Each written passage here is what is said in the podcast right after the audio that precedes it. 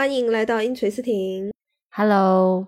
我们又晚了一点更新哦。就本来我们其实应该定好是要，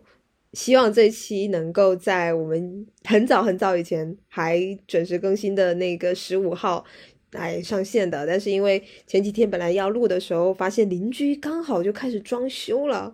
然后就非常非常吵，完全没有办法录。但他们不装修的时间就晚上嘛，我们两个又实在抽不出时间来，结果就一拖拖了，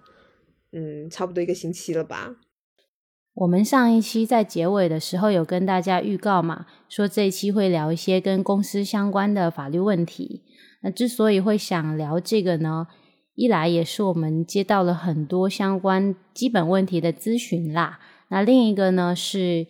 有两个持续时间比较长的案件。那最近出了还比较不错的结果，也是跟这个公司相关的，想说也跟大家做一些办案经验的分享。嗯，是的，因为关于这个其实应该算是商事方面的吧，公司法相关的这一块，我们一直没有跟大家涉及到。主要是考虑可能这个内容不是那么的大众，然后可能也会稍微有一点点门槛，就一直没有去聊这个主题。但是就最近刚好也有咨询嘛，其实我发现，因为现在年轻人出来创业的很多啊，那比如说像简单的有个体工商户啊，稍微复杂一点点的有限公司、合伙企业等等，当然还有一种股份有限公司啊，这个就很复杂了，好像。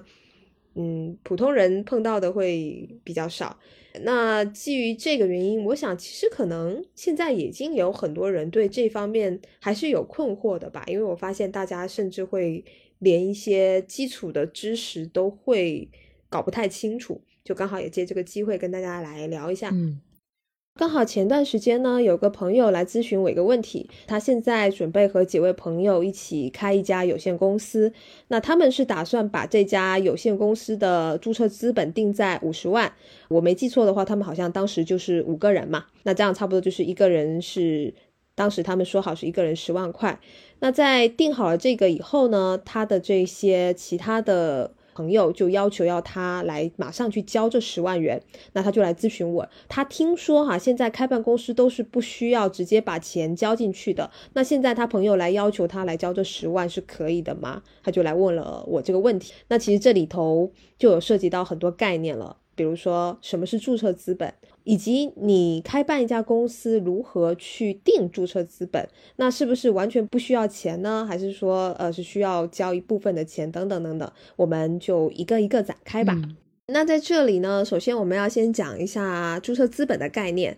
啊。我们其实原本看了注册资本上法律规定的概念哈，我觉得好像不太能够解释清楚注册资本到底是什么。我们就换一个比较通俗的讲法吧。大家知道，注册了一家公司之后，那这家公司它是要以自己的名义对外进行这些，比如说交易呀，对外进行运营，那它就一定需要有资金，它才能运转得起来嘛。注册资本就是为了保证这家公司能够运营起来，你在创办它的时候要去给它设立的一个这家公司它拥有多少钱，那它以这一些他的注册资本，也就是这些钱作为他日后开展他所有的这些交易活动的一个资金，就等于有点像。这个公司口袋里有这么多钱了，他可以这个为他所需要承担的责任范围啊、权利范围去对外进行运营，大概这么理解吧？不知道大家能不能够听得懂？像刚才经文说的嘛，注册资本就是公司的钱，意思说，比如说我们是个有限公司，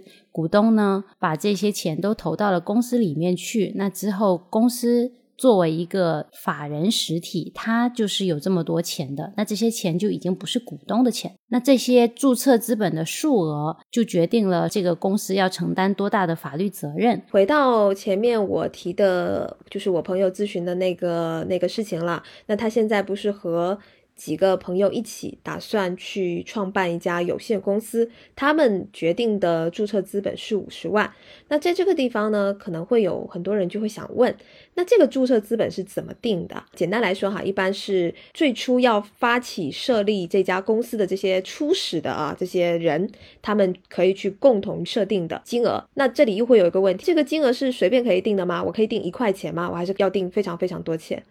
这就涉及到注册资本的数额规定了。前两年呢，很多新闻都在说一块钱都可以注册有限公司了。理论上，这一块钱确实是可以注册公司的，因为我们公司法的相关规定啊，已经取消了对于有限责任公司和股份有限公司最低注册资本的要求。只有一些特定的行业，它对注册资本是有要求的。不过呢，实践生活中啊，其实挺少企业会拿一块钱作为自己的注册资本的。因为我们刚才也说，注册资本最重要有两个作用。第一个呢，就是发起人啊、股东啊，对于这个公司未来运营资金的一个筹措嘛。第二个呢，就是注册资本越高的话，可能对于公司未来去跟其他公司合作啊、投标啊，就是一些信用等级方面的一些考虑。那所以呢，其实公司还是会根据这两块最主要的考量来。作为自己定这个注册资本数额的依据啦，不一定真的会把这个注册资本定得非常低，甚至是一块钱的。早年的公司法规定呢，它还是对注册资本有一个限额要求，当时应该有限公司应该最低是要三万元，那现在是取消掉了这个规定了。但就像前面小莹说的啊，虽然说取消了，好像是一块钱也可以创办公司，但实际上你真的如果一块钱去创办的话，你后续的运营，嗯，是有很大概率遇到很多问题。而且假设啊，你因为你是一块钱嘛，有很大的概率你后面肯定是不够的。那你要再去增资扩股的这种，就是你要去增加你的注册资本等等，其实还是会有一些程序上的要求，并不是那么容易。所以注册资本这个东西呢。嗯，还是非常重要的。虽然说现在没有限制啊，就不代表你就必可以定的很低。那当然也不代表你要定到非常非常高，因为这里也会涉及到一个我们要讲的下一个概念啊，就是如果你注册资本，是不是要马上把钱投进去呢？啊，不管说你注册资本是定个一块钱也好，定个一百万也好，那你作为刚开始创办的股东，是否是要把这些钱在创办的时候就？交进去，那这里其实涉及到的就是一个注册资本实缴制还是认缴制的问题。我们先从名词给大家来讲一下吧。实缴就是实际的实，缴纳的缴，扩展理解一下吧。实际缴纳，比如说你的注册资本是五十万，那实缴的意思就是五十万要缴进去。至于是以现金还是其他，这个我们先不讲。这个就是说实缴，实际缴纳的意思。那认缴是哪几个字？是。认识的认，缴纳的缴，什么是认缴制呢？这个可能就要稍微解释一下了。认缴制跟实缴制是相对的，那就是不需要立即马上把这个注册资本缴纳进去的意思。具体而言呢，就是说我们去注册公司的时候，要到市场监督管理局领一个营业执照。那我们这个营业执照上面呢，只会登记我这所有的股东对于这个公司的注册资本。我们准备投入多少钱？不需要说，我一开始就把这些钱全部投到公司里面去。认缴制上面可能还会写一个注册资本的缴纳期限，通常都是几十年之后啦。如果我们采用这个认缴制的话，也不强制大家要提交验资报告。那实缴制是需要提交验资报告的。我们现在实际生活中呢，是以认缴制为主的。现在已经不需要说对于普通的这些公司，非得要求股东们实缴注册资本了。但是呢，实际在办案的过程中，会有一些特殊要求的公司，比如说前两年有一些这种教育培训类的公司，需要领这个教学许可证。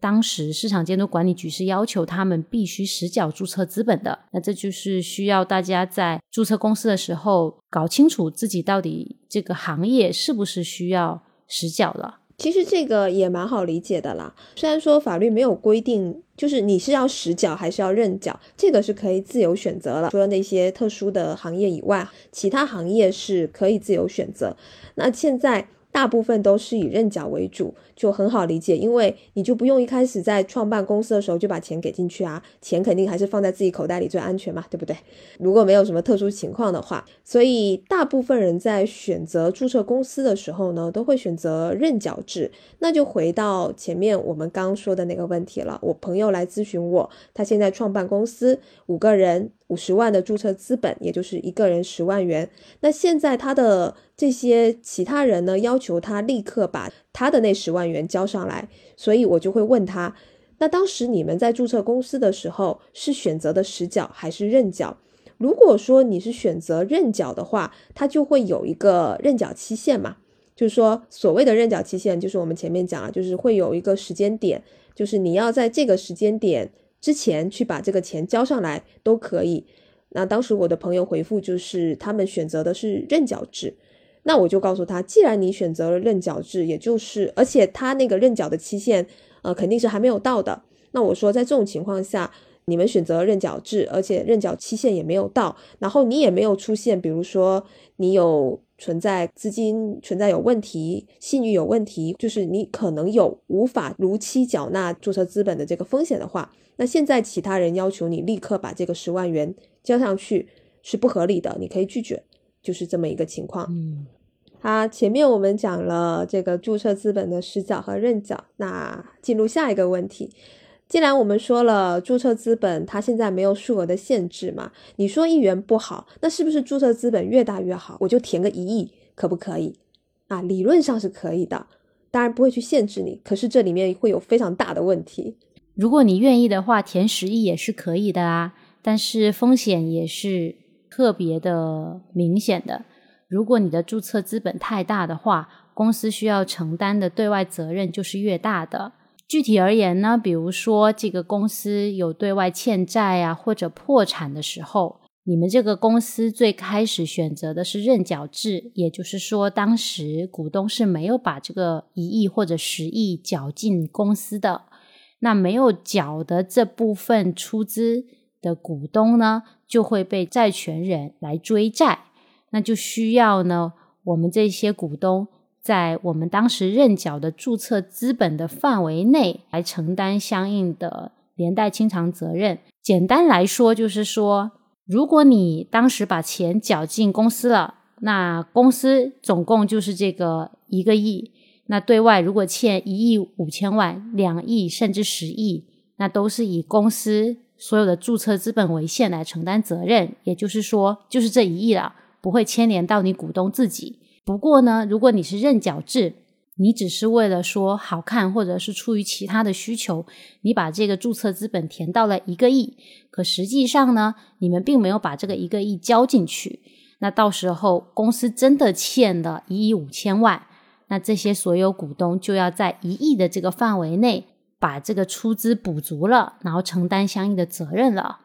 所以风险还是很大的，大家要慎重的来选择注册资本啊。简而言之，就是说，你填的注册资本金额越高，你到时候你要承担的对外负债的范围也是越高的。不过啊，你也不能因为听了我们的播客，就觉得注册资本填的太多会风险过大，导致你真的只填一块钱、一一万块这样的注册资本。因为呢，如果这个注册资本太小的话，现在企查查都非常方便，可能你的客户啊。就会去查一下你这个公司的注册资本，也许会怀疑你这个公司的业务能力啊，甚至影响到你的招标嘛。所以呢，建议呢大家还是就是综合考量一下，然后来定自己公司的注册资本啦。根据实际情况来分析。前面讲到了我朋友咨询的这个问题，那还有一个是很多人会问的，还是继续以我朋友的那个例子做一些延伸吧。那假设。我朋友现在不是他的投入的这个资金是十万块钱嘛？比如说运营了两三年以后、三四年以后，这个我朋友他不想做了，他就去跟他的当时跟他一起开办公司的朋友来说啊，我现在不想做了，我要把我当时投入公司的，就是我要退股了嘛，那我要把我当时投入公司的十万元拿回来啊，可不可以呢？那这个公司是不是没有任何变动过啊？比如说也没有任何的这些股东的加入啊，也没有当初也没有什么股权回购协议啊之类的东西。嗯，为了方便大家能够听清楚这个问题，我们就把它设置成最简单的吧，就是这个公司从头到尾就是这一帮人，那现在就是这其中一个人要退出来了，那没有什么特殊的约定，我们就以最简单的例子来讲吧。那如果是这样的话，应该还要先看，在他是这个公司股东的这个期间，公司是盈利呢还是亏损的？如果这个公司是亏损，他大概率是拿不到钱的。说不定还要往里再填钱，他才能退出吧。那如果说这个公司是盈利的，那可能要看看他们的分红机制，它有没有就是按期分红啊？那如果有的话，那可能就是看一下他现在这个股权到底值多少钱退出来吧，不一定是这个十万块了。那但是如果说公司当时没有给他分红嘛，他可能会在退出的期间要求把这相关的分红啊，这个股权增值部分一起结算了，然后退出来吧。那他这个退出还有好几种方式啊，比如说他把这个股权转让给公司其他股东，就是内部转让嘛。那还有一种是他可能要把股权转让给外部股东，那这个就更复杂了，我们就可能不在这个。基础的这一节跟大家详细聊下去了吧？嗯，就是我们经常会碰到一些朋友的疑问啦，他们其实会想的比较简单。我当时投了，比如说投了这么多钱，假设我当时投了个十万块，那我现在要走了，我就只是想把我当时的本金要回来。他们有时候会觉得这是非常理所当然的一件事情，我只是要本金嘛，我甚至都没有跟你要利息，对不对？但实际上呢，如果你是创办公司，那你在成为这个公司的股东的时候，你这个投入的资金其实就是公司的钱了，公司是盈利还是亏损，你都可以享受到相应的权利，同时呢，也要承担相应的义务。所以你所投入的这个十万块钱，到底最后能不能拿回来，以及能拿回多少，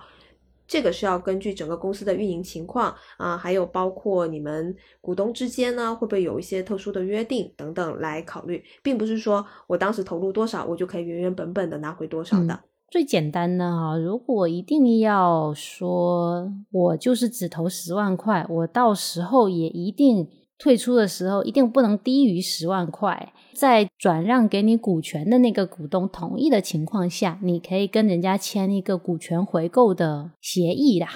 就是在里面讲说，如果到时候我要退出来，可能你要设置一个期限呐，你这无限期的，别人可能很难同意。那如果到了这个期限，我想要退出来的话，不管这个公司是什么情况，你都要把我这个股权以多少价格买回去嘛？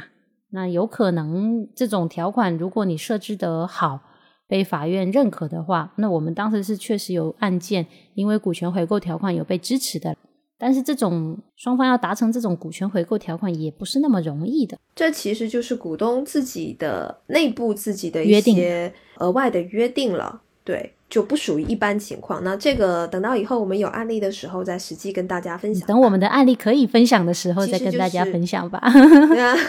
是是是，其实今天就是还是给大家一个比较普遍的概念，嗯，就是这个所谓的投入资金啊，还是会有很多很复杂的情况的。那我们这注册资本这一部分就差不多到这。当然，围绕注册资本的法律问题还有非常非常多啦。那今天我们只是挑了几个我们被问到比较多以及比较基础的问题，那这一块就先讲到这里吧。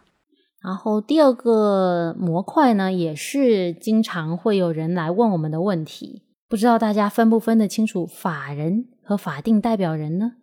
就我们经常会遇到有咨询，其实他想表达的是法定代表人，但一直法人法人的说，我们听着真的是可痛苦了。先说一下这个词吧，法人啊，就是那个三点水，法律的法，然后人人类的人，法人，这是一个法律上的概念。然后呢，法定代表人是哪几个字？法也是法律的法，定是那个一定的定，法定法律规定的啊，这么理解就好了。那代表人，呃，就是那个怎么讲呢？我代表谁的那个代表，然后人类的人，法代替的代，法律规定代表。对法律规定代表什么什么的人，这两个词完全不是一个法律概念。法人呢，我们怎么理解？法人其实算是一个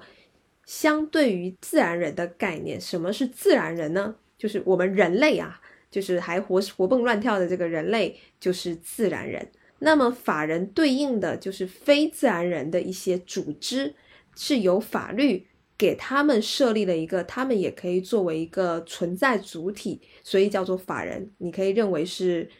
法律所拟定的人这么一个概念。那法人具体包括哪一些呢？嗯，常见的就是我们所说的公司啊，公司就是法人，法人的一种。那公司就有有限责任公司啊，也有这个股份有限公司等等。法人来讲呢，我们一般大的分类是三种，一个是盈利法人，盈利简单来讲就是赚钱的啊，要要要赚钱的公司就是盈利法人。那还有一种对应的就是非盈利法人，就是不赚钱的法人。那有什么呢？比如说像嗯基金会。基金会啊、慈善会啊、基金会这种，他们不是以盈利为目的的嘛？那这种就属于非盈利法人啊。还有一类就叫做特别法人，就是它是单独于这两块之外的另外一种特殊的。那这里有包括什么呢？机关，也就是我们的政府机关，这个是属于特别法人等等。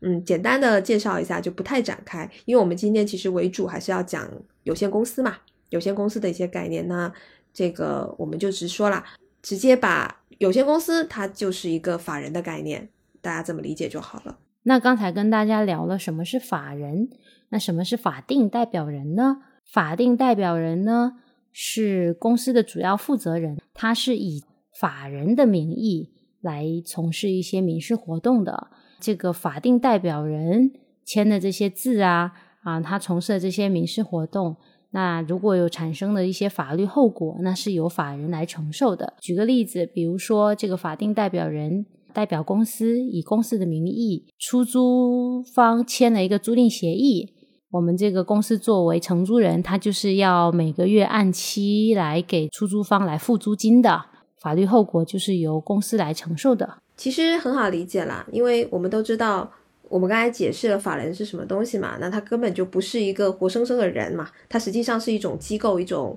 一种组织。这种机构组织呢，法律把它设定成人，那它一定其实是需要活生生的人啊，去帮他完成一些事务的。其中呢，最主要的就是这个我们所说的法定代表人了。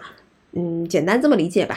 那我们前面讲的这些说法，其实是为了方便大家理解。那当然，法律它在设定这个法定代表人，它可能原先的意义也是为了让这个人去主要代表公司，但实际的情况呢，嗯，往往就不是这个样子了。我不知道大家有没有经常去听到一些名词啊，就是像我们经常被咨询的时候，也会有人问到说啊，公司的老板啊，公司的老总啊，公司的什么。呃，这个负责人等等，就是会有非常多的形容词。那这些人跟法定代表人他们有可能是什么关系呢？他们有可能什么关系都没有。这里就要讲到我们日常生活中可能会出现一个很多情况，就是法定代表人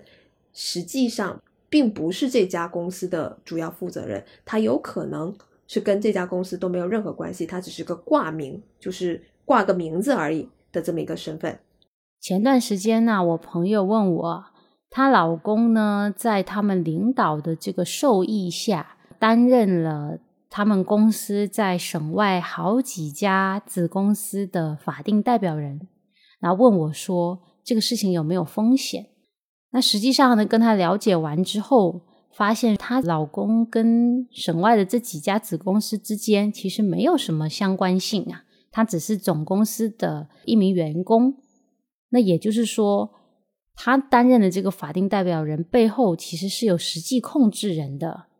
那他其实没有办法对这些子公司发挥这个主要的负责的作用，也没有什么影响力。那这就引出我们挺多人想问的问题了：到底能不能当挂名的法定代表人呢？那刚才这个朋友问的问题是：当挂名法定代表人有没有相应的法律风险？那其实我们就应该先来聊一下，正常的情况下，你不是挂名，你就是这个公司的法定代表人，你有没有什么样的法律风险？当法定代表人呢，有一个最需要注意的法律风险，就是我们民事诉讼法和这个最高院关于限制被执行人高消费及有关消费若干规定，如果呢？对单位采取了限制消费措施，也就是说，你担任法定代表人的这个公司啊，可能因为民事案件被执行了。就比如说，你欠其他公司的货款，然后被告了，你又还不上钱，你公司这些股东的投入公司的这些资金已经资不抵债了，没有办法负担这个费用，你可能就会被强制执行了。就进入到这个程序。那如果你是担任法定代表人的话，他是有可能因为公司被采取了限制消费措施，导致法定代表人具体的也被限制高消费了。那被限制高消费也挺惨的。比如说呢，你坐交通工具，那你是不可以坐动车的一等座啊。那比如说你住酒店呐，你当然不可以。住这个五星级的酒店啦，那你就更不可能说来买房子。那你的小孩如果要读一些私立学校也是不可以的。那这种情况下呢，风险就比较高了。那大家会想说，如果当过这个公司的法定代表人，我现在不当了，那我能不能我就不被规定来影响了呢？那我们最近手头是有一个案件。我们这个客户呢，原来是这家公司的法定代表人，但是呢，一年前这公司就已经有签了股东会决议，已经更换了这个法定代表人了。不过呢，由于种种原因，公司的相关的负责人呢，就是这个新的这个法定代表人和公司呢，都不愿意来配合办理工商变更登记，所以呢，就是在工商登记信息里面。我们这个客户还是这家公司的法定代表人，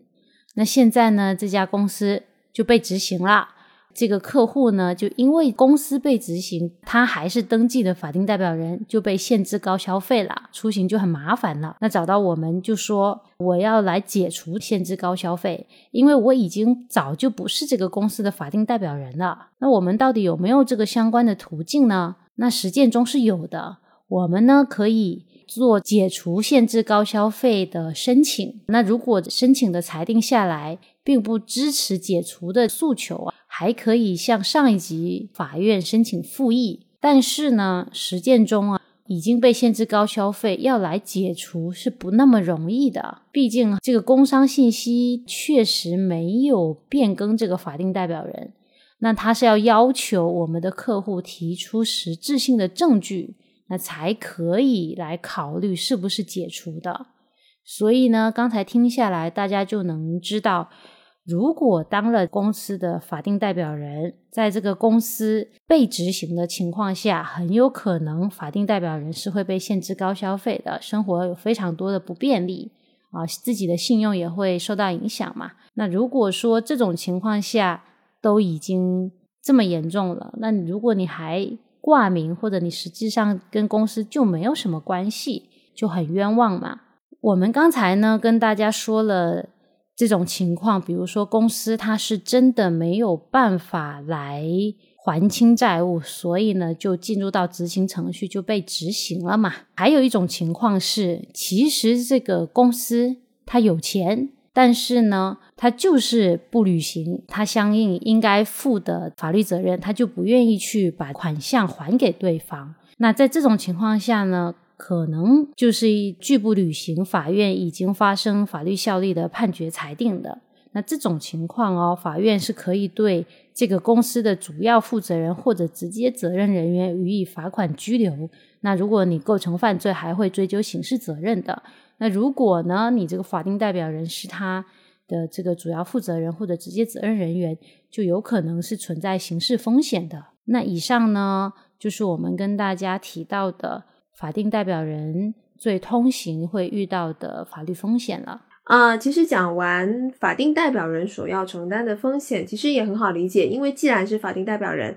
我们前面都说了嘛，那他其实是要作为，就是按照法律规定，他其实是要作为。法人也就是公司，呃，我们这里以公司为例子啊，公司的主要负责人或者主要为主的代表人，所以他应当去承担相应的一些法律责任。为什么会出现像我们说的很多情况下，这个所谓的法定代表人可能跟这个公司一点关系都没有，或者常常会有人去，比如说受到一些朋友的请求或者亲戚的请求。让他帮忙去挂名法定代表人呢？实际上，其实就是一定程度上的为了规避他们自身的法律风险。那也有可能是他们自己就存在一些不具备能够当法定代表人的原因呐。比如说，他们可能有一些特殊职业啊等等。那也有的是为了保护自己的资产。总而言之，其实他们就是等于相对而言是把风险转嫁到了挂名法定代表人的这个人身上了。所以大家就要想一想，挂名你跟这家公司没有任何的关系，你可能啊，当然我们不排除哈，有人他这个挂名法定代表人可能也是拿了一些，我们就说他是好处吧，那就拿了些钱的，有可能哈。但不管怎么样，跟他所要承担的风险相比，嗯，可能不一定对等。那在这种情况下呢，如果你去做这些事情，要承担这么大的风险，你跟这家公司又没有一点关系，那其实就很亏了。那我们这里其实也接到很多的咨询，就是在有一些朋友啊、亲属啊，他们在帮别人，因为他们可能不了解这些风险嘛，可能觉得你帮人家挂个名字而已，我用什么事情都不用做，不是什么很麻烦的事情。结果等到后续呢，可能因为一些具体的原因，或者他就不想当了，想要去把自己这个法定代表人的身份变更掉的时候，就遇到了困难，因为你一旦呢当上了法定代表人。这个名字呢，就不是说你单方想改就能改的，那实际上是要通过股东会决议通过之后啊，你才可以去变更。所以往往就会碰到，有的是因为这家公司可能后续经营不善，可能股东都找不到人，都跑路了。那有的就是他就不想让你变，所以设置了种种的阻碍，导致最后你这个法定代表的身份完全无法变更。这种情况是非常多的。甚至说，为了给你设置障碍呀，出席会议的股东表决比例怎么样都达不到你们章程里面的约定啦。设置在一些具体的细节上，让你无法完成这个法定代表人的变更手续。甚至说，就像刚才我提到的案件，都已经有股东会决议了。那比例各方面都是没有问题的，但是公司就是不愿意配合去办理工商变更登记。那这种情况下呢，实践中啊，我们可能通俗的理解，比如说法院发这种强制执行的一些函件呢，发给市场监督管理局，它应该是要可以直接。在系统里面变更法定代表人的，就比如说我们有生效的判决文书确认说现在这个法定代表人已经变更了，但是公司不同意配合。就我们的办案经验来说，那目前其实市场监督管理局他们是有这个总局的文件，就是说股东他们是可以依靠这个法院的强制执行文件直接进行工商变更登记的。但是呢，法定代表人他们目前是做不了。就像我们刚才说的，这个注册资本理论上可以一元是一样的。我们不要想当然的认为说，我们这个当了挂名的法定代表人，那到时候可以通过这个执行的这个手段，一定能如我们所愿就完成变更程序啊。实践中确实它是有一定困难的。所以大家还是谨慎的来当这个法定代表人。所以呢，如果有大家碰到就是有些需求想要让你去挂名法定代表人的呢，嗯，就要谨慎的考虑了。这里再说一个我之前碰到的一个咨询，这个就不是法定代表人了，它实际上是一个挂名股东的情形。那这种情况，它的风险就更大更大。在这里稍微的延伸一下吧，这个是我几年前的一个咨询，那他是一个什么情况呢？就是当时来咨询的这个人呐，他是因为呃其他的原因，他个人想要去办一笔贷款，通过这个小贷公司办一笔贷款，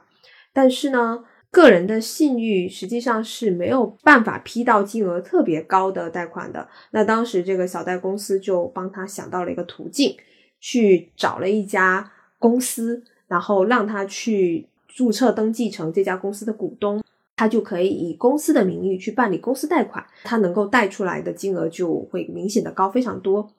那其实这里就会有涉及到我们前面不是讲了，就是注册资本是可以认缴的，也就是说他当时注册这个股东进去的时候，他肯定也是要登记一个注册资本，就他入股了多少钱，是以这个认缴制，所以他不需要实际的把钱投进去，只要填那个金额。我忘记他当时具体是填了多少钱，应该还是一笔不小的数额，因为他当时为了贷款嘛，他如果填的太少，他实际上也贷不了多少钱。那这件事情在他办完贷款之后呢，他也就因为他有问过小贷公司，小贷公司告诉他，这个公司呢，后续你要办很容易的，反正可能是他们长期合作的一个公司，就是专门用来走这种可能不是很正规的贷款渠道。这么一个情况。嗯，后续肯定会配合他，帮他把这个股东的身份移除掉的。那过了很多年以后，他可能自己本人也淡忘这个事情了。那很多年以后，他突然想起来还有这么一件事，就去网上查询了一下，发现这家公司似乎已经处于一个不是很正常的状态，有非常多的这个，就是通过这个企查查哈，这些网站是可以查到这家公司有非常多的案件，可能就是被告了非常多。于是他又找到了当时小贷公司的这个人。那这个人就说会去帮他找一下公司的法定代表人嘛，去问一下什么情况。结果这样一问，发现法定代表人找不到了，公司的那些股东也找不到了，就剩下的那些股东也找不到了。他已经是这个工商注册登记里面的股东了，现在公司的人都找不到，他也没有办法去办理相应的退出手续，等于他这个名得挂着了。那这就会有一个非常非常大的风险。现在这家公司在网上已经有很多起诉他的案件。如果说公司产生了负债，那他作为公司的股东是要在他当时填写的这个股份啊，我假设他填写了三百万吧，他要在三百万的范畴内呢去承担这些债务，对他个人来讲就是一个非常非常大的风险。那当时他在咨询我的时候，暂时还没有发生这个问题。但是由于公司人员已经找不到了，也就是说他这个股东的身份啊是完全没有办法变更的，极有可能面对之后这个需要对外偿债的风险，以及呢，因为他这个手段多多少少肯定是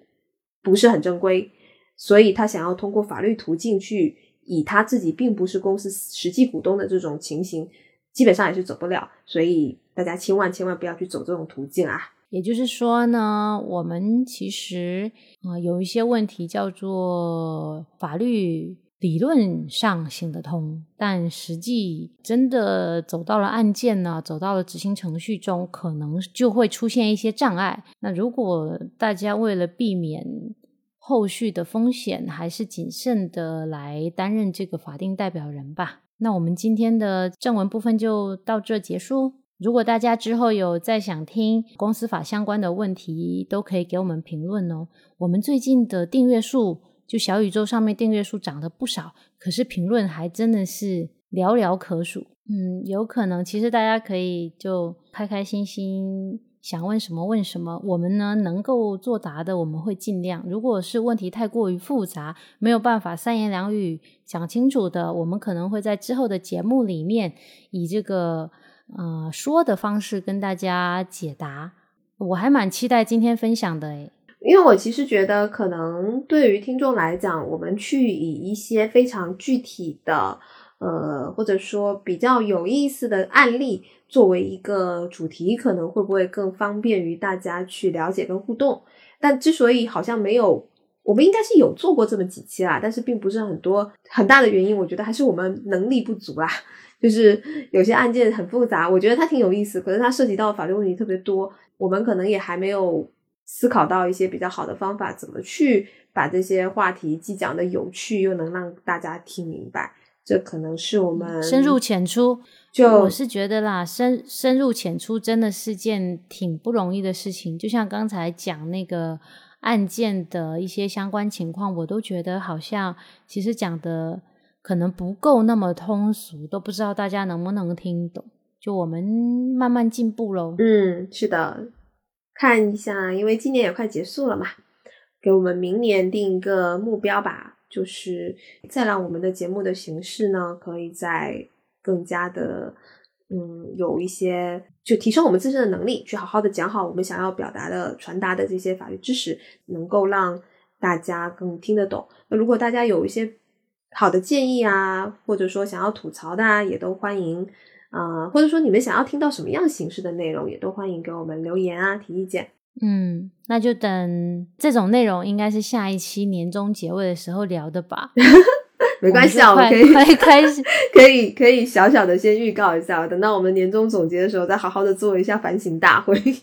可以啊，可以啊，那快开始今天分享环节吧。可能进入了冬天吧，整个人的心情也有一个转变，就觉得最近发生了挺多让我觉得挺有意思的事情，可以让你在这个让你感觉的特别温暖，然后让你对生活充满了这种阳光，就一些小小的事物。从我先说，首先第一个呢，啊，我先跟大家推荐一个我最近在听的播客，非常喜欢。我当时刚听的时候，那个播客的订阅数可能才三百吗？反正蛮新的。但我也是因为它上了小宇宙的推荐页，所以我进去看。它叫做“玩个泥巴”，是一个以园艺为主题的一档。应该不完全算科普吧，但它里面有很多涉及到园艺种植小技巧的一些内容，但其实很大一部分也是两个主播的生活的感悟啊，还有他们的一些日常分享。两个主播的声音又很好听，就是那种会让你在寒风瑟瑟的冬天里头会感觉特别温暖的那种声音，反正我是挺喜欢的。再加上因为我个人我很喜欢种花嘛，然后也。种了不少，就多多少少还是有一点园艺的兴趣的，所以就是听到这两位主播在聊他们一些园艺的心路历程啊，呃，春天该播什么种啦，夏天又怎样，夏天又如何看着，比如说看着多肉怎样怎样成排的死掉啊，到了秋天又到了播那个种球的季节啊之类，就还蛮有共鸣的，嗯，就这两哎，你你记得你当时嗯。你你记得你当时怎么给我推荐这个播客的吗？就是那种，嗯，一句话就会让我觉得我真的应该去听看看的那种。我不记得了。你说，呃，应该找这样声音温柔，后面那一句是什么？我有点忘了。来来，那我现在谈恋爱。那我现在打开一下。打开一下我们的聊天记录，你你搜索一下聊天记录。我当时觉得这句话真的，这个评价也高到，就是真的非常引发好奇。哦，你好像是说你应该找一个这样的男生当男朋友，还是怎么样子的？看一下那句话。哦，我我我当时发给你的时候，我是发完以后我说了一句啊，我好喜欢这个园艺的主播哦，我觉得你要是找对象，找到这样的人，找到这样子的人的话，应该是会很合适的。这个角度，然后我后面，然后我后面接了一句说：“我觉得人家应该看不上我。”好像大概是这样吧，是好像是。然后后来我就去听了一下，他们最新有一期里面有一个主播的描写哈，他用声音做出的那个描绘啊，真的让我觉得非常有身临其境的感觉啦。他说。之前冬天嘛，然后他去日本，就是隔着那个窗户外面看着皑皑白雪，就很厚很厚的。然后他在吃那个咖喱汤，就是热腾腾的嘛，哇，那个场景哦，你真的觉得特别冬天。然后呢，他们的声线又特别温柔嘛，讲话呢就是娓娓道来啊，就真的你觉得这个播客。很适合四季都听哦。嗯，他们说他们在的江苏四季分明嘛，你能感受到每一个季节的变化，哇听起来就很浪漫呢。嗯，我其实对他们印象最深的是，当时我应该是听的第一期吧，第一期的节目的时候，其中有一位主播有提到他种的应该是树莓吧，我不太记得了，可能是树莓，然后它那个果子就是红红的。很鲜艳，很就是那种树莓的红色，草莓的红色吧，就是那种感觉，非常的透亮好看。然后他某天早上在看他的这些种植的这些花草的时候，突然就是有那么一束阳光，就那么那么一小束阳光，正正好的打在了那个树莓上面。就那一瞬间，他立刻冲回去房间，拿了相机把那一瞬间拍下来。这个就是属于园艺人的幸福时刻，你知道吗？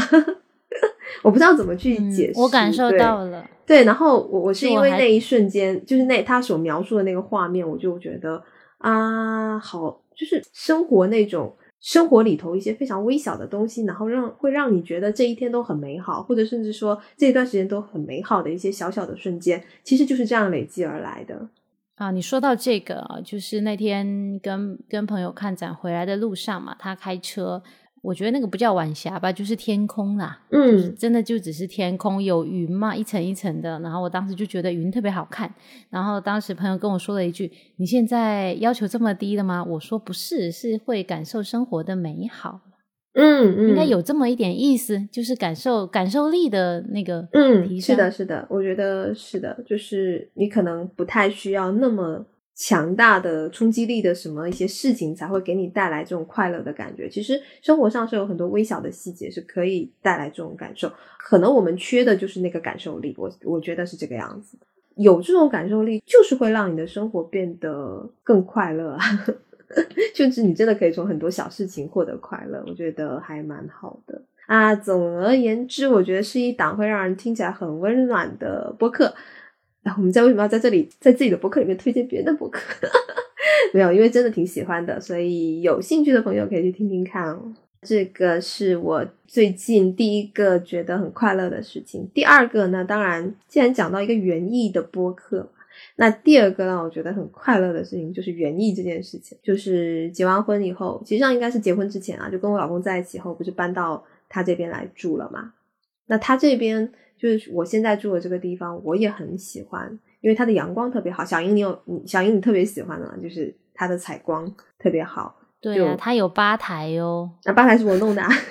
嗯，对啊，就是吧台旁边有绿植，可以看到窗外面的晚霞。嗯，就是它整个，然后还有咖啡，还有猫，简直了。整个的生活氛围，我觉得是很舒服的。但唯一有一点点小小的缺陷，就是这个房子它太小了。然后它没有一个可以让我嗯有很大空间去种花的，就是这么一个地方。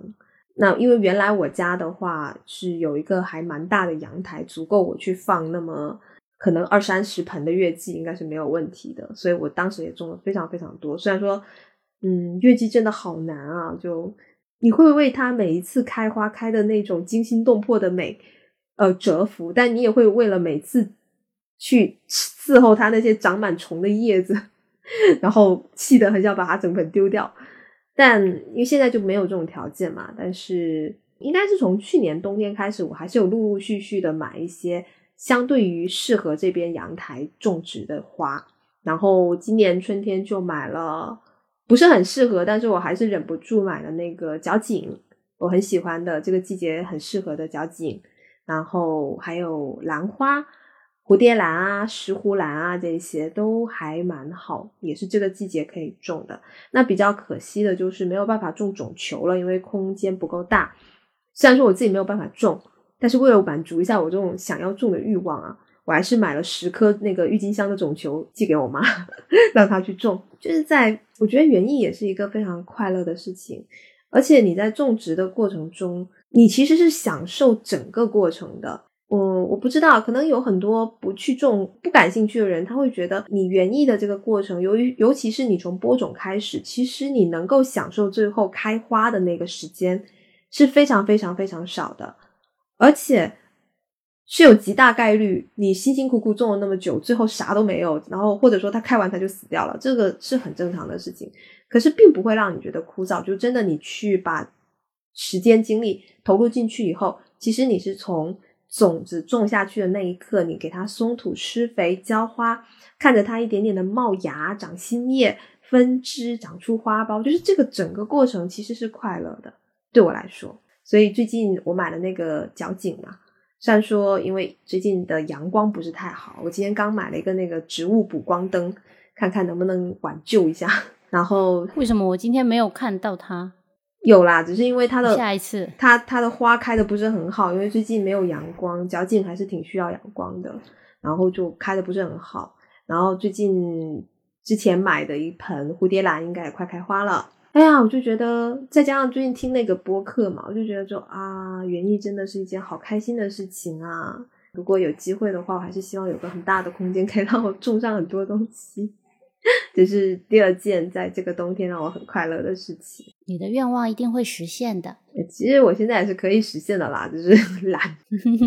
啊。我已经讲了两件了，小英，你要你要来插一件吗？讲讲你最近的。我怕我讲的会让大家就是瞬间从那个冬日温暖的气氛中陡然变成那种寒风呼啸的，所以是日常是什么不是很快乐的事情是吧？哎呀，我最近不是在考驾照嘛，嗯，然后呢，不然就是之前有一回吧，应该是开庭时间跟考试日期冲了嘛，所以就肯定就不能报嘛，嗯，然后又有一回是我们原来就是原来这个校区刚开始被征用做核酸检测点嘛，所以要跑到好远的那个校区去练车嘛。哇，那起早贪黑的，然后坐着那个坐着那个呃教练开的那个车，那简直秋名山车神呐！就是在那个高在那个高峰期，你知道吗？我都不想我都不想讲那个速度。然后后面最后那个椅子板是木板，就是不知道为什么他那个坐垫啊都没了。就我就是坐着那个木板，在秋名山车神的车上，我狂奔在在那个八点多那个高峰期的路上，哇，那一路冲到那边去啊！就这样子过了两个礼拜，后来终于回来这个旧校区，又遇到了这些七七八八的事情啊。然后大下雨天过去练车，结果以为可以考的时候，还跟人家换了那个工作的事情，还跟别人换了时间。啊，挂课时又就出了点状况，就他们忘记送审嘛。然后我自己以为说我说了这个事情就过去了，我自己也没有认真盯啦。结果我要报名的时候发现审核没有通过，又要补打那个卡。现在不是要那个人脸打卡嘛，可麻烦了。不知道能不能在十二月底，在寒风中、大雨中把我的科目二考完。哇，我觉得就就，我觉得有时候就是我们说的好事多磨啦，也不一定就不不好。我觉得其实就是你刚才说的教练那个，如果有有有考过驾照的人，应该多多少少都有一点心有领会的。我心里是在想啊，我其实也能理解，就是好事多磨这件事情，但是好像今年吧，好事特别多磨，哎，就这只是其中一个很小的事情。然后你就会觉得啊，好多事情是反反复复，反反复复，但是呢，就总会出点小状况啦。嗯，也还好吧，也还好了。然后那那个说说点好的吧，不然看起来特别低迷。嗯，就是那个那个驾校啊，有一条坡。那我之前在那个坡上走的时候嘛，是有看到过雨后那个有一点像彩虹，但不知道是不是啊。嗯啊，因为我觉得它颜色没有那么。没有那么彩，就跟以前看过的那种彩虹有点不一样，但是也算是好风景吧。就这些是吗？对，不对，不对，有个好事啊！就我之前跟你讲的，就是我之前一直都对考驾照这件事情没有什么欲望，就真的对开车一点兴趣都没有，所以拖了很多年嘛。然后呢？真的去学了之后，因为现在觉得还是有必要嘛。我们有的时候不是会去一些临县出差嘛，嗯，觉得还是有必要。那在这种情况下去学，学了之后发现，哎，其实我对开车这个事情可能没有我想象中的那么没兴趣，我还觉得挺好玩的。嗯，所以有可能以后多做一些尝试吧。就是你以为的没兴趣，真的只是你以为。就你还没有开始，你怎么知道你没有兴趣呢？可能是真的是真的是学驾照这件事情带来最近新的生活体验吧。以前虽然也都会说我多尝试多做一些这个不同的事情嘛，然后给自己多带来点快乐啦，但是可能本能的人还是会自动筛选一些事件吧，自自动筛选一些事情吧。你可能会真的觉得这个事情跟你一点关系都没有，但是也许你做了之后发现。还不一定也，还可能还觉得挺有趣。嗯，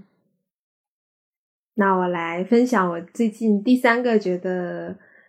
很喜欢的一个东西，就是香薰蜡烛。就我今年不知道为什么今年冬天特别特别特别想点香薰蜡烛。那我其实以前对香薰蜡烛就一般啦，没有很爱。可能我对。花果香类的味道并不是那么的喜欢吧，就是蜡烛哈，不是指香水，我自己都没有怎么正经的买过。之前第一次就是比较正经的收到这个香薰蜡烛的礼物，是我老公买的那个圣诞节礼物嘛。然后那个牌子我已经忘记叫什么名字了，反正应该还是一个比较出名，就是它那个玻璃杯像蕾丝花边那样子，然后有五颜六色，很好看，一个美国的牌子，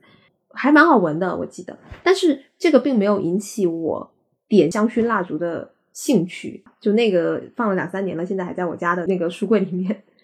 后来呢，就去年婚礼的时候，因为收结婚礼物，就收到了很多各种各样的香薰蜡烛，我也就当做消耗品把它们点完了，也没有什么产生很大的乐趣。但是今年不知道为什么，因为我我这个我记得哎、嗯你还跟我讲说。为什么你好多灰那个结婚礼物都是蜡烛？你当时拍了一个拍一个照片发给我，我说这个量真的是有点点不完，你知道吗？就我并不讨厌这个礼物，可是当它太多了以后，你就会觉得有点困扰。就我当时真的兴趣不大吧，然后今年今年冬天就不知道为什么特别特别想点，然后就把去年的那些蜡烛翻出来点了，但我发现他们真的都不是我那么喜欢的味道，所以可能这是我我对它没有兴趣的原因吧。但是我就是会有个冲动，我想点香薰蜡烛，我想要去闻到一些我想闻的味道，于是呢就在淘宝上找了很多，然后后来买了一款，我还跟你讲了为什么会买那款。因为我其实起先挑了很多，然后不知道自己该选哪一种，因为我其实对这个东西没有什么研究，然后后面是无脑录了一个版本龙一联名款，那没办法、啊，主要是因为版本容易。对我作为一个版本嗯容易的粉丝，我我我看到这个东西我就没有办法无脑入，你知道吗？然后它那个味道也蛮独特，上面写的是那个腐木，腐烂的腐，木头的木，就是腐烂的木头的味道。反正我觉得挺特别，我就买回来了。然后我就特别特别喜欢那个味道，从此开始就上头了，买了特别特别多。这个东西是会让你觉得很快乐的一个，在冬天的时候，香香的房间里面。对我最近也很致力于想要把自己的家搞得香香的。啊，说起这个香气治愈，还真的是诶、我今年有收到香水了，好像真的没有人给我送过香薰蜡烛诶、我觉得我自己可能挑香薰蜡烛的点也挺奇怪的。我有买到过那种我觉得味道非常臭的，点了一次再也不会想打开的，就是造型是好看的，但是那个味道真的很难接受。那反而有有那个之前有遇到过买衣服嘛，然后他那个品牌有送那个香薰蜡烛，就积分兑换嘛。哎，反而有一款，它那个名字挺有意思，叫亚当的苹果。我也没有很详细去看它的香味啦，只是觉得这名字有意思，然后就买回来。哎，意外的还真的挺好闻的。哎，下次我去你家，我要闻，你要点一下那个腐木给我闻呐、好呀，好呀，好呀闻，起来应该还是不一样。就真的是在播客里面提要求。就真的是木头的味道。我后来发现，因为我很喜欢那个腐木的味道嘛，然后我就把他们就这家店的所有香薰蜡烛都买回来了。它有那种哎小包装，你知道吗？嗯，知道你的小包装，你先说小包装。我今天看你那一箩筐的小包装，觉得很可爱。就它有那种小包装，就你可以去试他们家所有的味道嘛。然后，但我现在可能只点了三分一都不到吧，但反正到目前为止，我发现我还是最爱那个腐木，其次是喜欢那个杜松子，也是有一点木头味。我老公说像闻起来像茶叶，木质调，有闻起来有点嗯像以前那个茶叶厂烧烧茶叶的那个味道，就是木质调。我发现我还蛮喜欢的，之后可能就可以往应该都喜欢这往这个方向去买。好，说起这个，之前心心念念的那个檀香的那个香水嘛，嗯就是因为其实我们这边没有门店，上海可能会开嘛，对，不知道什么时候能够拥有它。我其实已经说了，我可能这两三年之内不准备再入香水这个东西了。结果因为住了一个还不错的民宿，然后因为它的那个身体乳，然后种草了一款。真的觉得很不错的檀香味的香水。以前其实我闻过蒂普提克的，但是我其实没有什么感觉。因为我觉得香味这个东西，就这个真的我还是蛮私人的，很对。但是如果说你闻到一款你自己很喜欢的味道的话，就会给你的情绪会带来心情都很好棒了对啊，对啊，就我这个冬天，反正到目前为止，我就觉得还蛮开心的。不管外面发生什么风风雨雨啊，嗯，然后生活其实也有挺大的，怎么说呢？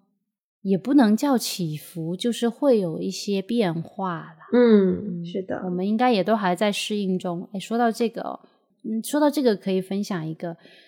就我觉得还挺挺有兴趣的事情，就接下去可能还是会继续去做的事情，觉得也许在这个大环境里面对大家都挺有帮助的吧。就是原来不是都有练瑜伽嘛，然后之前我不是看过那个。我不记得是一个什么片了，一个什么短片，里面有那个颂钵疗愈嘛，我不是有跟你聊这个事情。然后前段我发现就是呃瑜伽馆有开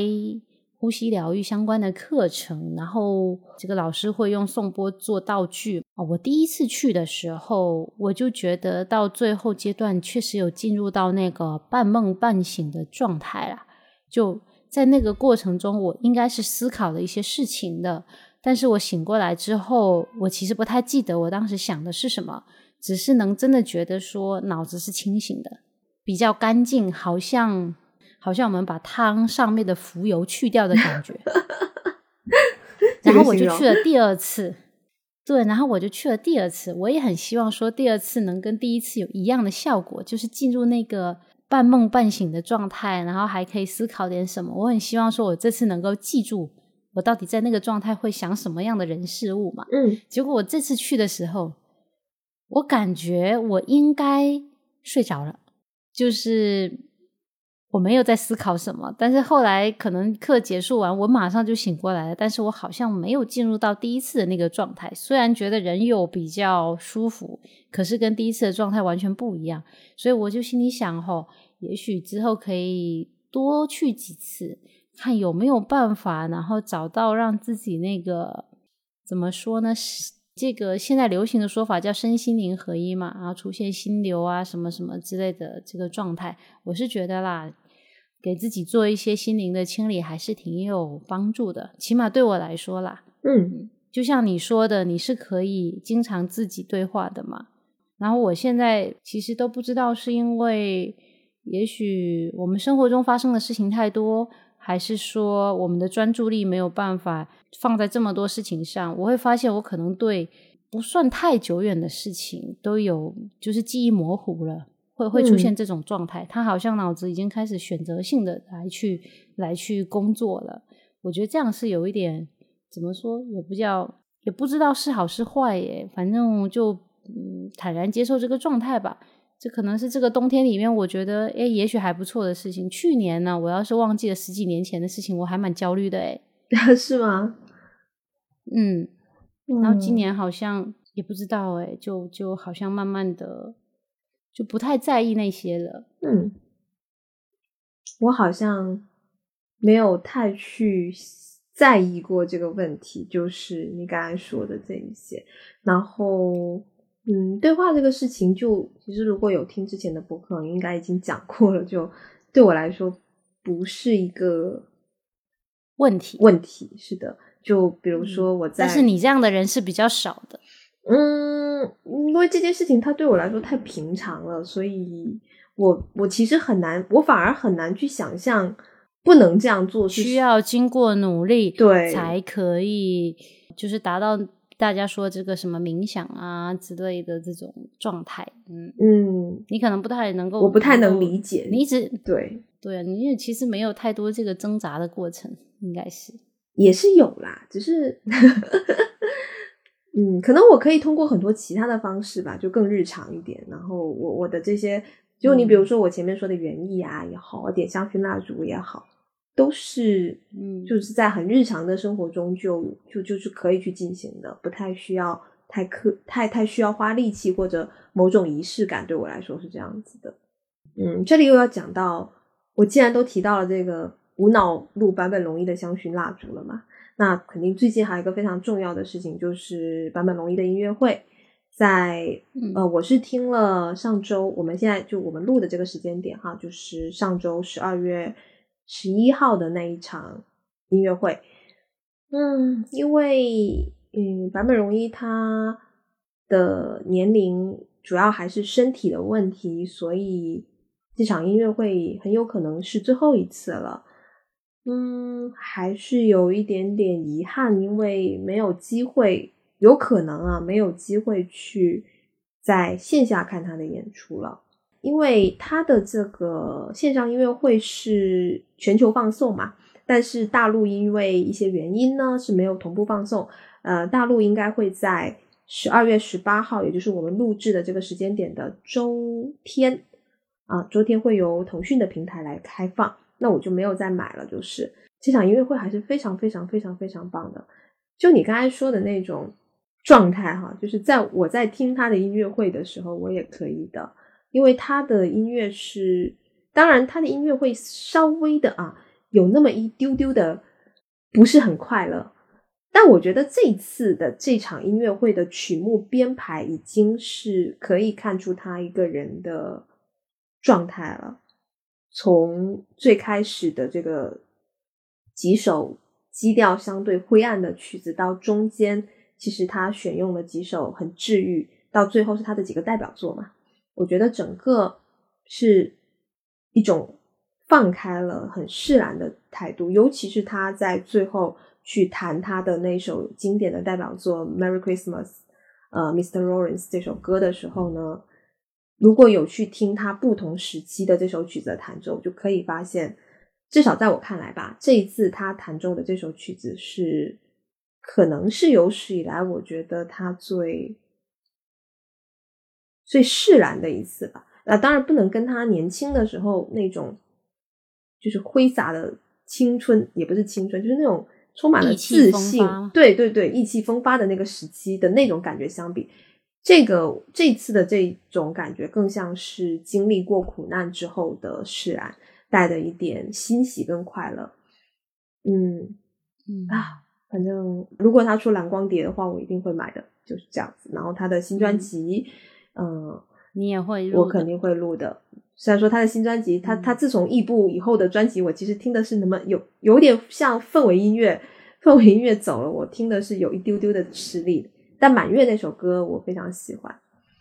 啊，这就是最近非常快乐的一些非常快乐并且值得去记住的一些事物和时刻了。你说起这个，最后吧，跟大家推荐一个电影好了。其实今天在要分享之前呢，因为我知道你已经有很多 想说的，其实我们又想得很清楚，说要跟大家聊什么。我想着说，也许我们聊着聊着，我可能就能想到要说什么了。就之前不是厦门有做那个金鸡啊金鸡影展吗？嗯，然后我不是跟你说，我自己跑去看了一个那个展映的。呃，电影嘛，我觉得其实还不错哎。所以有的时候哈，人生说有点波折也不见得坏事。因为前两天我是带我家人嘛一起去的，但是因为他的那个核酸检测时间过了，经济影展都要求四十八小时嘛，所以我们进不去，我只好退票。但是那一部其实不是我最想看的，我只是想说可能迁就时间呐，去看一下。对，但是但是后来既然这样子，其实他也没有很喜欢这种晚上出去看电影嘛，我就自己去了，就反而自己去也挺好的，也很有意思。我那个位置周边的位置，大家都是自己去，然后看到感动的地方哦，就我我就觉得大家神情都不一样。就是大家都是认真来看电影的，最后这个电影结束之后哦，大家都在鼓掌嘛。嗯，我们其实很少见的，就是这个，就是大家都在鼓掌的这个状况啦。嗯，就它是一个那种简介是说是科幻啊、喜剧啊，是德国片嘛，叫《西梦空间》。我是之前看了这个简介，觉得还蛮吸引人的，就说在他们那个世界里面，人会分成主角、配角和废材三个阶级嘛。然后他的主演他是一个配角嘛，他一直都是在那种背景音乐里面出现，就是说主角才有那种歌啊，有那种优美的那种配乐，他才能唱出那种东西嘛。但是你配角就只能做那种背景音乐嘛。然后他呢就希望自己能够就去上主主角的学校，然后就变成主角嘛。他他那个妈妈一直告诉说，告诉他自己是主角嘛。然后结果呢，其实实际情况他其实是个废柴。因为他父亲是废柴，然后最后当然就是可呃，在临终考试之前，其实他已经能够获得那个主角美好的声音了。最后他把自己的状况写下来，涉及剧透太复杂了，不是彻底剧透，有有可能，对对，就是如果没有看就就如果没有看的，可以就不听后面这一趴吧。就反正最后我是真的觉得说。啊，他是有勇气的，也能反映这个社会其实阶级是很难跨越的。嗯，就我不知道每个人看到的点在于什么。如果是可能二十几岁的自己，也许看到的是这种勇气啊更多吧。可能现在会看到的是现实的部分更多吧。嗯，就我觉得这个影片是值得看的，然后也是让大家有信心的吧。就是说，不管你处在什么样的位置，只要你。尽量的去努力吧，也不一定说你非得要跨越圈层呢，你非得要去变成不一样的人，你反正你把自己做好就好了。也不是鸡汤啦，是真的是这个 影片让 让我感受到的事情。因为其实我们可能三十岁了，会有很多事情是你不知道怎么努力的，也会有很多事情是你知道努力也没有用的。就生活中会有很多很多这样的状况吧。但是就像静文说的园艺啊，他厨艺也很好啊。然后我们平时可能香薰啊，甚至香水、护手霜啊。就会有很多给生活带来美好的物件呐，你可以晚上一个人去看个电影啊。就有很多把生活过好的这种方式，我会觉得，比如说大家觉得做一件什么事情能够缓解压力，其实应该是用一种什么样心态去生活？嗯，是的，让这个平衡这个压力，而不是说我每次一有压力，然后我就要做一个什么事情来，然后来把这个压力摁下去，把这个焦虑摁下去。这种好像特效药，可是不长久。嗯，就你真的。找到一个自己的方式吧，就不一定非得要是瑜伽冥想，非得要是这么冷静的方式，你也可以是跳拉丁舞啊，对不对？摇摆舞啊，或者是方式，我觉得就是会有很多种，然后每个人去找到一个自己喜欢的，适合自己，对对自己适合的。嗯，我其实感悟是觉得生活中是有很多。会让你快乐的事情，只要你愿意花一点时间，有时候可能不需要花时间，你愿意让你的情绪放下来一点，去沉浸在这些事物里头去，你就可以从里面获得很多东西。嗯，那本期的分享已经讲了有点过长了哈，那最后再跟大家分享一个消息，就是如果有关注我们的公众号的话，应该会看到我们最近有发一本书。我跟小莹两个人呢，算是有参与到这本书的编撰里头。这本书的名字呢，叫做《守护生活的民法典》。那实际上是一部关于民法典的一些相关法律问题的小科普。那涉及到很多很多生活中很常见，也是大众很关心的一些法律问题。那我们自己。我自己也就除了我们两个自己，因为我们两个只参与了一小部分啊。除了我们两个参与的这些部分以外呢，其他的我也都大致的看了一下，我觉得还是一部很不错的科普书的。嗯，有兴趣的朋友们是可以去看一下。那当然，我们这里要提的是，我们打算在我们播客粉丝达到五千的时候呢，啊，分别由我跟小莹啊送出一人一本，也就是两本，送给我们的听众朋友们。那到时候具体会怎么送呢？我们就等到时候再说吧。先等我们的粉丝到五千，大家多多关注呀，看看什么时候能送出去这两本书喽。啊，感谢大家的收听，欢迎大家多多关注，希望我们赶紧破五千吧，能够把这两本书送出去。那么本期的节目就到这里啦，大家拜拜，大家下期再见哟。